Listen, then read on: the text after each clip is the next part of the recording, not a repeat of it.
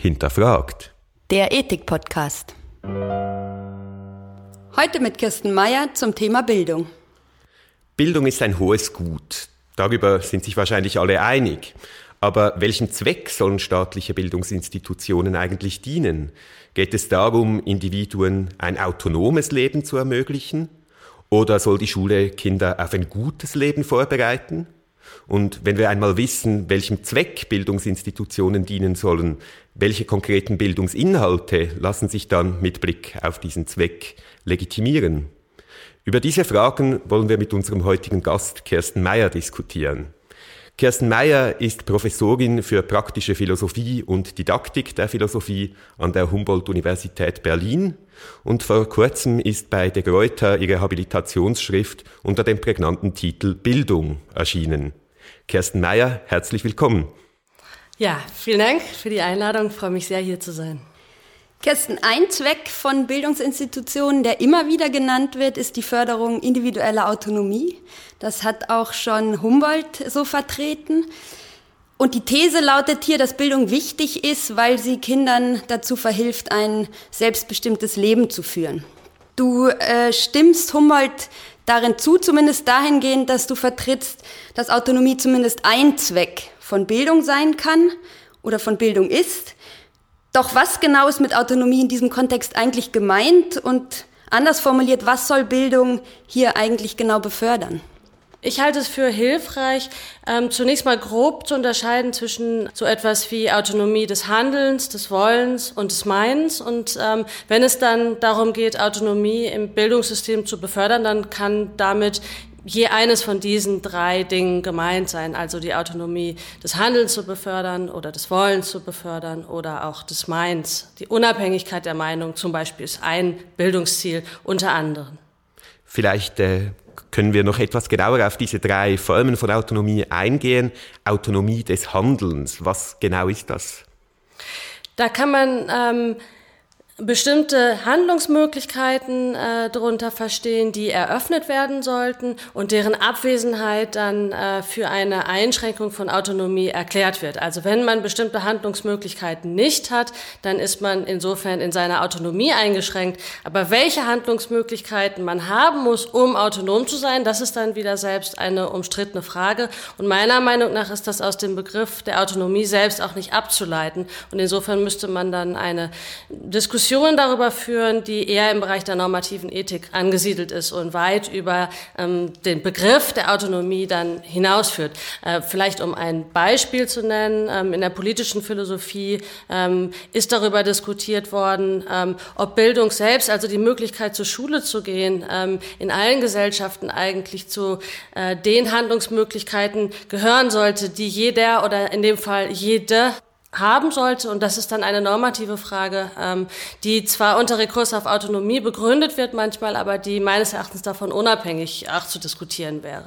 In unserem Bildungssystem wenn das eher andere Handlungsmöglichkeiten, ähm, die hier thematisch wären, als überhaupt zur Schule zu gehen. Da geht es dann äh, vielleicht eher zum Beispiel darum, ob man auf einer staatlichen Schule äh, mit Kindern anderer Religionsgemeinschaften etwa konfrontiert werden sollte, um insofern äh, einen etwas weiteren Horizont zu haben und das spräche dann äh, gegen die Möglichkeit des Homeschooling. Auch in Deutschland ist das ja äh, durchaus umstritten, inwiefern Eltern da ähm, ihre Kinder abschotten dürfen von den Einflüssen äh, anderer Kinder. Und auch da könnte man jetzt sagen, dass in gewisser Weise die Autonomie des Handelns betroffen ist. Man könnte aber auch auf die Autonomie des Wollens verweisen ähm, und des Meins, insofern als dass die Kinder kritisch reflektiert äh, sein sollen, dass sie sich ihre eigene Meinung darüber bilden können sollen, was ein gutes Leben auszeichnet und so weiter. Also da würde man dann schon in den Bereich reinkommen.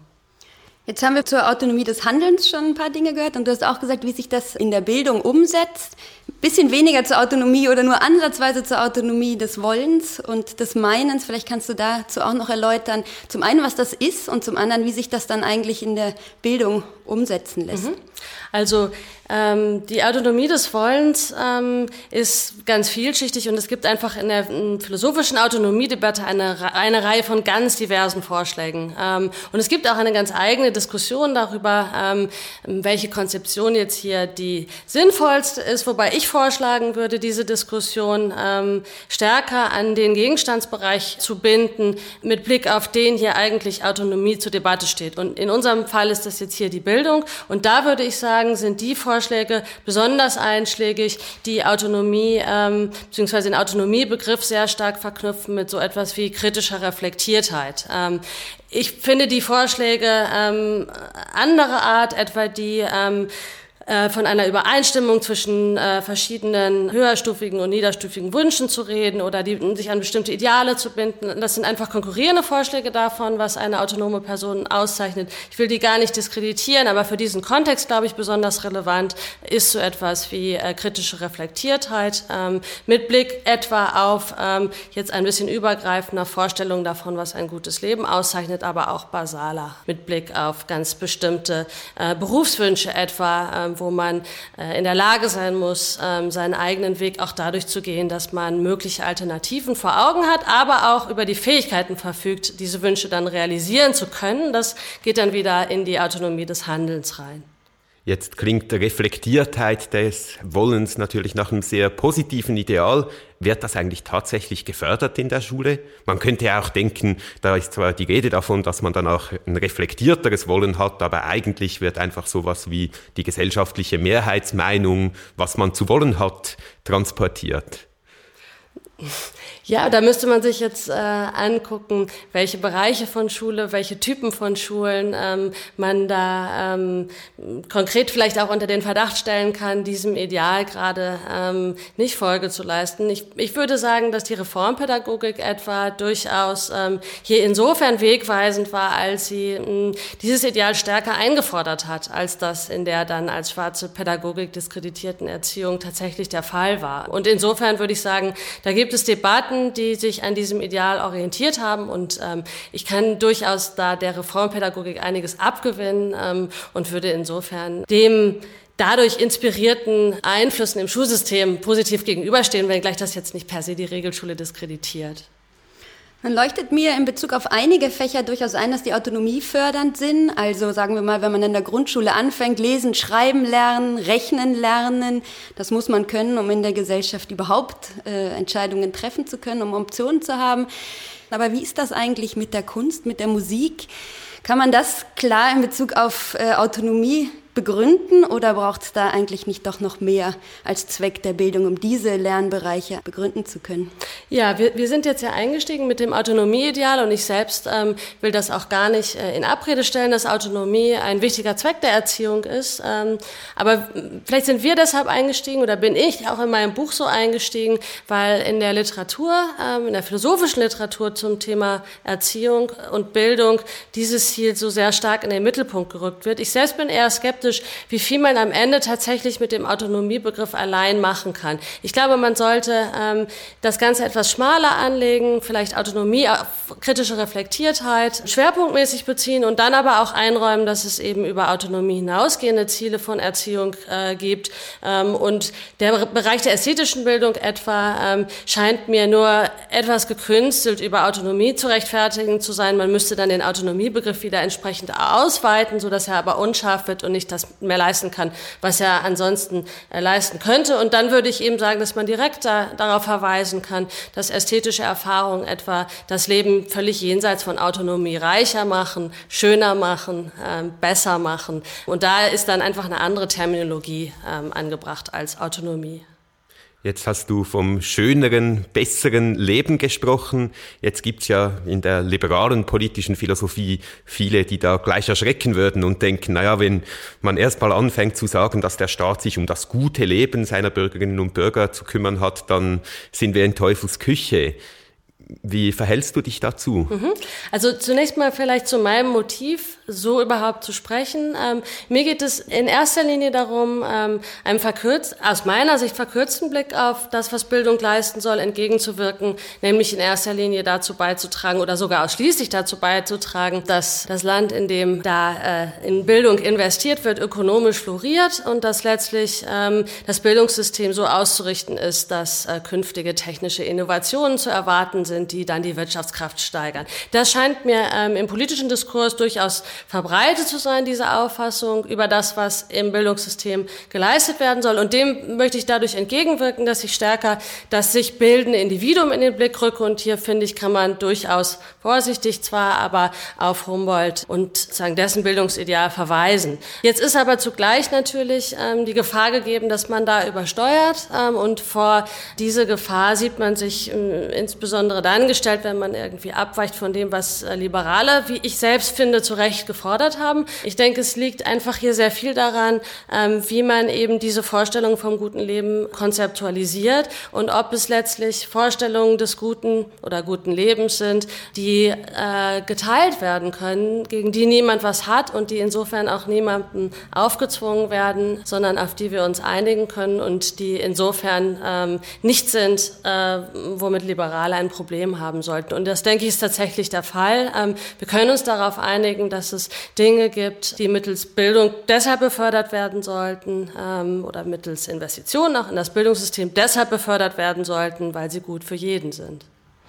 Und was ist das genau? Also es gibt ja verschiedene Ideen des guten Lebens und die einen wären, man kann von außen festlegen, dass es gut für Person A, B, C. Andere Konzeptionen gehen mehr von dem Empfinden des Einzelnen aus. In welche Richtung wäre da deine Idee des guten Lebens, die man eben dann durch ein Bildungssystem fördern kann? Mhm. Ich, ich selbst äh, tendiere zu eher, ähm, wie ich es selbst sogar dann vielleicht offensiv nenne, subjektivistischen Konzeptionen des guten Lebens, die eine Nähe haben zu einer Konzeption, die ähm, hedonistisch genannt werden könnte, wobei ich ähm, Schwierigkeiten habe, damit Lust oder Freude ähm, terminologisch so sehr ins Zentrum zu stellen. Ich rede daher von guten Erfahrungen, die mittels Bildung äh, ermöglicht werden. Ähm, ist die Nähe zu diesen subjektivistischen Positionen ist aber, denke ich, dennoch unverkennbar. Ähm, und ich grenze das dann auch in meinem Buch dezidiert ab von den Vorschlägen, mh, hm, vielleicht sogenannter Neo-Aristoteliker, äh, die stärker bestimmte inhaltliche Vorschläge ähm, machen, die unabhängig davon sind, wie es sich anfühlt ähm, und habe da durchaus diese Erfahrungskomponente mit in meiner Konzeption äh, dann eingeschlossen. Ich denke aber trotzdem, dass die Konzeption dann insofern nicht subjektiv ist, als es von dem jeweiligen Subjekt nur allein abhängt, ähm, was als gut erfahren wird und das auch sehr unterschiedlich ist, sondern ich glaube, dass wir uns als Menschen hinreichend ähnlich sind, dass wir immer wieder auch sehr ähnlich oder sogar dieselben Erfahrungen machen. Und in diesem Sinne von gemeinsamer geteilter Erfahrung ist dann auch diese subjektivistische Konzeption objektiv. Wie weit kommt man da, wenn es um ganz konkrete Bildungsinhalte geht? Weil ich, es scheint mir überzeugend, sowas zu sagen wie, eine gute Geschichte erzählt zu bekommen, können alle Individuen als wertvoll erfahren. Wahrscheinlich. Nur wenn es dann darum geht, welche Geschichten eine solche Erfahrung hervorrufen, wird es wahrscheinlich schwierig. Und da wird der eine sagen, Goethe vorgelesen zu bekommen ist das Größte überhaupt. Und jemand anderes wird sagen, keine Ahnung, äh, nur eine richtige Gruselgeschichte funktioniert oder was auch immer. Und man kann ja dann nicht alle möglichen Erfahrungen in der Schule zum Inhalt machen. Wie würdest du damit umgehen? Ja, das ist, das ist ein guter und schwieriger Punkt. Auch natürlich ähm, fehlt es einer solchen Konzeption dann letztlich mh, an Konkretion, jedenfalls insofern, als dass man damit kein Curriculum begründen kann, ähm, auch wenn man es gerne will. Aber man kann doch, denke ich, einige allgemeine Dinge sagen. Also wenn, wenn etwa gefragt wird, warum man in der Schule ähm, bestimmte ähm, ästhetische Erfahrungen vermitteln soll, die vielleicht eher in den Bereich der Kultur fallen und nicht solche ähm, wie etwa die, einen bestimmten Level in einem bekannten Computerspiel zu erreichen, dann würde ich sagen, das liegt eben daran, dass ähm, diese Erfahrungen, wenn sie nicht in der Schule vermittelt würden, einigen Kindern einfach verschlossen blieben. Andere dagegen lassen sich auch machen, ohne dass man von äh, Seiten der schulischen Erziehung ähm, das befördert. Also es geht darum, ähm, Dinge zu vermitteln, die sonst nicht vermittelt würden. Und insofern hat man da schon so eine gewisse Vorauswahl. Selbst als Hedonist kann man dann noch sagen, doch lieber Literatur als Computerspiel, auch wenn dem Hedonisten da die Schweinephilosophie vorgeworfen wird, denke ich, gibt es da Möglichkeiten, darauf zu reagieren. Ähm, und ansonsten kann man, glaube ich, ein paar eher allgemeine Dinge sagen ähm, darüber, wie sich bestimmte Bildungsinhalte gegenseitig befruchten, ähm, wie man ähm, bestimmte kulturelle Traditionslinien fruchtbar machen kann für eine ganz eigene Art von ästhetischen Erfahrungen. Also man kann so ein bisschen was Allgemeines sagen, aber das geht dann schon sehr stark vielleicht jetzt in dem Bereich in, äh, in das Thema ästhetische Bildung und äh, weg von sozusagen dem zunächst mal eher allgemeinen Verweis auf die guten oder wertvollen Erfahrungen. Ich würde gerne noch ein bisschen weiter fragen, was das jetzt für Bildungsinhalte bedeutet, denn Einerseits kann man sich einigen zwischen diesen Dingen, die du jetzt angesprochen hast, Computerspielen lernen und lesen lernen oder schöne Geschichten lesen. Das rechtfertigt aber meines Erachtens noch nicht, dass unser Kanon, und das ist in der Schweiz wie in Deutschland ähnlich, beim Lesen etwa ist. Man liest Goethe und Schiller, aber man liest nicht unbedingt Gedichte eines Pablo Neruda oder afrikanischer Autoren. Lässt sich dann über so diese Idee des Erfahrens irgendwie rechtfertigen, dass man da so ein sehr europabezogenes Curriculum hat? Oder müsste man das eigentlich aufweiten? Also ich, ich will gar nicht unbedingt dafür argumentieren, den Kanon so zu lassen, wie er bisher ist. Also letztlich hat ähm, sozusagen mein Vorschlag in, an irgendeiner Stelle was Konservatives, aber so konservativ ist er dann vielleicht doch nicht, dass ich sage, wir sollten es alles so lassen wie bisher. Und ich glaube, es spricht durchaus vieles dafür, den Bildungskanon zu erweitern, ähm, einfach weil es auch um andere Dinge geht, wie interkulturelle Kompetenzen oder Verständnis, die damit ermöglicht werden. Ähm, wenn man jetzt doch was sagen würde, sozusagen zugunsten dieser doch etwas stärkeren Fokussierung auf äh, den deutschen oder zumindest europäischen Raum, dann könnte könnte man vielleicht sowas sagen wie die entsprechenden Lehrerinnen und Lehrer sind darauf besser vorbereitet, da sie in ihrem Studium sich notwendigerweise beschränken und eben dies sich aneignen mussten. Aber auch da könnte man natürlich sagen, man ändert eben die Bedingungen diesbezüglich, so dass äh, ein sogenannter Deutschlehrer dann einfach einen viel weiteren Horizont hat, auch was Literatur angeht, als äh, der bisher vermittelte. Insofern, da ist durchaus Flexibilität möglich. In gewisser Weise wird man immer abwägen müssen zwischen notwendigen Beschränkungen, die ein stärkeres Eingehen in die Tiefe ermöglichen und dann einer Weite. Ähm, und ich glaube, das kann und sollte auch nicht die Philosophie hier allein entscheiden. Würdest du eigentlich sagen, dass Religion eine spezielle Sache ist diesbezüglich? Weil, naja, zu sagen, man lernt in der Schule Geschichten lesen und dann macht man das primär mit deutscher Literatur und wenn jemand dann später denkt, nee, ich interessiere mich vor allem für lateinamerikanische Literatur, ist da nicht so ein Problem. Aber es scheint mir jetzt gerade das so mit deiner Argumentation, dass man sowas sagen könnte wie, viele Leute empfinden religiöse Erfahrungen als etwas Wertvolles. Und wir können nicht alle religiösen Erfahrungen gleichermaßen in der Schule berücksichtigen, so wie wir nicht alle Literatur der Welt berücksichtigen können. Und man muss dann halt irgendwie eine Auswahl treffen. Die meisten Lehrer werden Christinnen oder Christen sein, dann ist ja voll okay, einfach mal ein bisschen Christentum zu lehren. Ist da nicht doch irgendwie diese liberale Neutralität in Gefahr? Mhm.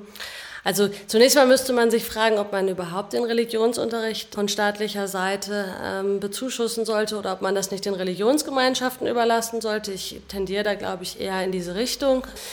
Äh, und wenn man aber davon ausgeht, dass Religionsunterricht stattfindet und ähm, dann mit dem Vorschlag konfrontiert wird, dass eben auch andere Religionsgemeinschaften eben äh, die Möglichkeit haben sollten, an den jeweiligen Schulen zu unterrichten, dann denke ich, kann man sich nicht einfach darauf zurückziehen, dass es hier um das Vermitteln wertvoller Erfahrung geht, sondern gerade in diesem Bereich, glaube ich, gibt es einfach auch noch ganz viele andere Gründe dafür, ähm, hier für mehr Pluralismus äh, zu votieren. Und insofern würde ich sagen, das ist einfach in gerade in dem Bereich ein Baustein äh, meiner Überlegungen, der flankiert werden muss durch vieles andere. Das war gerade in der Diskussion ja auch schon bei dem äh, Bildungskanon jetzt vielleicht in äh, so einem Fach wie, wie Deutsch äh, äh, thematisch, wo man dann sagen würde, interkulturelle Bildung etwa, das ist eigentlich ein zusätzlicher Aspekt, der muss berücksichtigt werden ähm, und der kommt hier rein. Generell der, der große Bereich der moralischen Bildung jetzt im weitesten Sinne, den habe ich in meinem Buch ganz außen vor gelassen, aber den müsste man hier natürlich auch mit berücksichtigen. Es geht auch darum, äh, im weitesten Sinne moralische Fähigkeiten zu befördern. Ähm, und das ist ein Bildungsziel, was auf jeden Fall ähm, äh, vielleicht, wenn nicht dieselbe Wichtigkeit hat wie das, was ich jetzt hier als den Erwerb von Einsichten, die zu wertvollen Erfahrungen führen. Nein. Wir haben jetzt mindestens drei Aspekte angesprochen. Das eine, der Zweck der Autonomie, der gewisse Bildungsinhalte nahelegt äh, die Idee des guten Lebens, das andere Bildungsinhalte nahelegen. Jetzt hast du den moralischen Wert angesprochen. Einer, der mir noch in den Sinn kommt, ist die politische Bildung. Und dadurch, dass der Staat ja jetzt die Schulen fördert oder ins Leben ruft, die Schulen sind staatlich, ist nicht die politische Bildung für das Funktionieren einer Demokratie vielleicht auch ein, vielleicht sogar zentraler Zweck der Bildung rechtfertigt, aber der auch, der auch Bildungsinhalte festlegt? Mhm. Ja, also da kann ich einfach nur uneingeschränkt zustimmen. Auch der stand jetzt bei mir nicht im Fokus. Ähm, ich habe äh, sagen etwas stärkere Bedenken als jetzt äh, in der politischen Philosophie sich da so abzeichnen ähm, gegenüber Vorschlägen, etwa das Vermitteln von Autonomie rein ähm, darüber zu begründen, dass auf diese Weise eine Form von politischer Bildung stattfinde ähm, oder die Beförderung von Autonomie sozusagen als Nebenprodukt ähm, einer Erziehung zu Toleranz oder so anzusehen. Ich glaube schon, dass man das getrennt voneinander diskutieren kann und sollte und wird mich da insofern auch Rawls nicht anschließen, der versucht äh, und äh, Amy Goodman tut das auch, sozusagen den Streit darum, wie viel und welche Autonomie mittels Erziehung befördert werden darf, so zu lösen, dass man sagt, wir müssen uns gar nicht streiten, sondern ähm, wir machen hier politische Bildung und das wirft so viel Autonomie ab, ähm, dass da äh, sozusagen kein Streit mehr nötig ist. Da bin ich ein bisschen skeptischer. Ich glaube schon, dass, dass Streitpunkte bleiben und dass die sich auch nur klären lassen, wenn man über den Wert von Autonomie redet. Aber Dennoch würde ich auch gar nicht bestreiten, sondern im Gegenteil dem emphatisch zustimmen, dass die politische Bildung auch ein sehr wichtiger Bestandteil von Bildung ist und dass es auch staatliche Aufgabe ist, dafür viel zu tun. Du hast vorher gesagt, dass die philosophische Auseinandersetzung mit Bildung wahrscheinlich nicht den letzten Schritt machen wird, ganz konkret festzulegen, was in den Lehrplänen stehen soll. Ich äh, setz mich jetzt einfach mal drüber weg und frag dich doch, wenn du etwas am bestehenden Bildungskanon ändern könntest und mal den Lehrplan umschreiben, was wäre so die eine Änderung, die deiner Meinung nach sinnvoll wäre?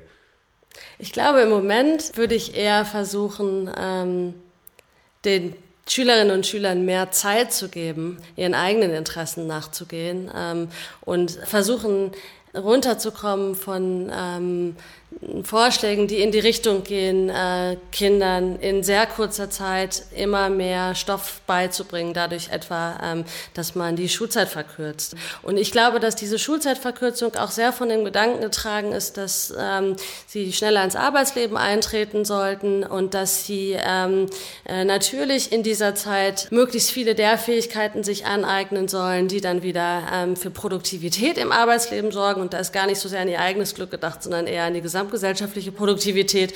Und da ist es so, dass ich, ähm, glaube ich, in erster Linie dafür plädieren würde, die Kindheit einfach auch stärker als eine Zeit des erfüllten Lebens anzusehen, wie übrigens auch danach die Zeit in erster Linie eine erfüllte Zeit sein sollte und daran ähm, die Schule stärker ausrichten und dafür eben auch plädieren, dass man hier eben schon zu Schulzeiten und auch danach eine erfüllte Zeit haben sollte ähm, und dass nicht das eine dem anderen unterzuordnen ist und es eben auch Bestandteile des guten Lebens gibt, die jenseits von vielleicht ökonomischer Produktivität liegen, die in der Schule befördert werden können, die aber auch schon zu Schulzeiten sich positiv auswirken. Ästhetische Kreativität Kreativität etwa ähm, ist, glaube ich, schon ähm, zu Schulzeiten eine ganz hervorragende Sache. Und ich würde mich in erster Linie dagegen wehren, jetzt etwa den Musikunterricht als Mittel zum Zweck der Steigerung kognitiver Fähigkeiten anzusehen, die Kinder zu besseren Mathematikern machen, äh, die wiederum dafür sorgen, dass es mehr und mehr Erfindungen gibt, ähm, die dann wiederum die Wirtschaftskraft stärken.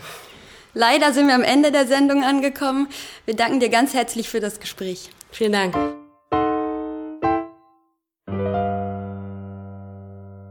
Sie hörten eine Folge von Hinterfragt, dem Ethik-Podcast mit Anna Goppel und Andreas Gasse. Sämtliche Folgen des Podcasts finden Sie auf unserer Homepage unter www.ethik.uzh.ch